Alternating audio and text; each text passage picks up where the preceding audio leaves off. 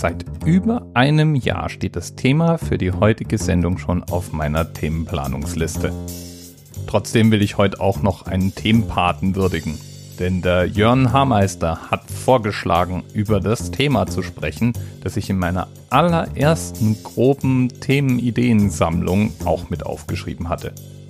Und der Themenanker, der ist eine Gewichtsangabe. 382 Kilogramm Gestein nämlich brachte das Apollo-Programm verteilt über sechs Missionen vom Mond auf die Erde. Und von diesen 382 Kilogramm Mondgestein befinden sich auch so rund 295 Kilogramm immer noch fast unangetastet in NASA-Besitz. Aufbewahrt wird Mondgestein, damit sich keine Feuchtigkeit bilden kann, in Stickstoff. Und im Grunde könnte man sagen, das ist das vielleicht wertvollste und teuerste Material der Welt. Denn der Wert gilt als nicht bezifferbar. Ich meine, natürlich könnte man die mehrere hundert Milliarden Dollar schweren Investitionen in das Apollo-Programm nehmen und damit ausrechnen, wie viel es gekostet hat, diese 382 Kilogramm Stein auf die Erde zu bringen. Damit hätte man theoretisch vielleicht sowas wie einen Wert.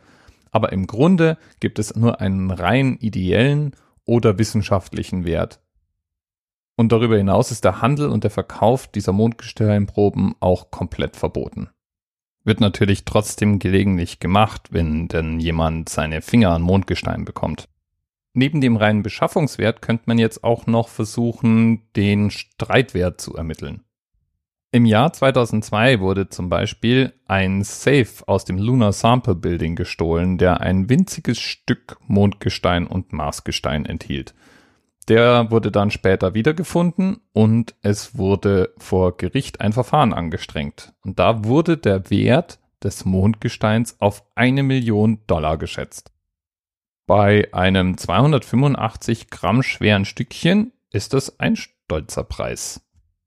Trotzdem wird der NASA vorgeworfen, dass sie jahrelang relativ schlampig mit Mondgesteinsproben umgegangen sind.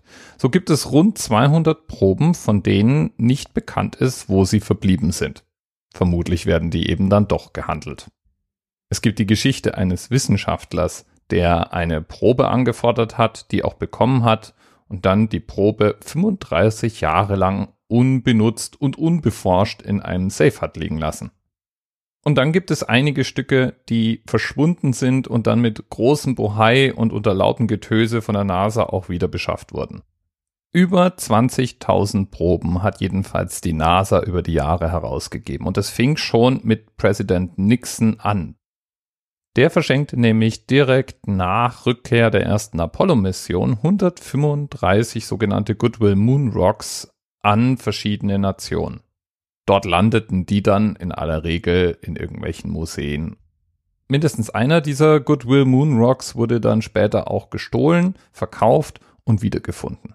Einige kleine Stücke hat man auf Sockel montiert und an ehemalige Astronauten verschenkt. Und andere wurden als Proben an ausgewählte Museen gegeben. Die Amerikaner waren im Übrigen auch nicht die einzige Quelle für Mondgestein. Russland hatte nämlich das sogenannte Luna-Programm, da ging es um Lande- und Rückkehrsonden für den Mond. Und Russland hat durchaus mehrere Mondmissionen durchgeführt, die auch jeweils mit Gestein wieder zur Erde zurückkamen. Insgesamt 326 Kilogramm gibt es eben da aus russischer Hand. Und deswegen ist es auch möglich, die Mondlandung sozusagen geologisch zu beweisen. Man kann nämlich die Gesteinsproben von Apollo mit den Gesteinsproben von Luna vergleichen. Jetzt gibt es ja da draußen gar nicht mal wenig Menschen, die glauben, dass die Mondlandung eigentlich eine Lüge wäre. Die Amerikaner haben das Ganze einfach in einem Filmstudio nachgestellt, so die Behauptung. Wenn das wirklich wahr sein soll, dann ist es allerdings relativ schwierig zu erklären, warum die Gesteinsproben von Apollo und die Gesteinsproben von Luna identisch und beide gleichermaßen ungewöhnlich sind. Denn das Gestein vom Mond ist um einiges älter als das Gestein auf der Erde. Und es ist zwar nachweislich verwandt, aber dann eben im Detail doch anders aufgebaut. Bis bald. TMRS 10, 9, eight. The experience of 47 individual medical officers. Was hier über die Geheimzahl der Illuminaten steht. Und die 23. Und die 5. Wieso die 5? Die 5 ist die Quersumme von der 23.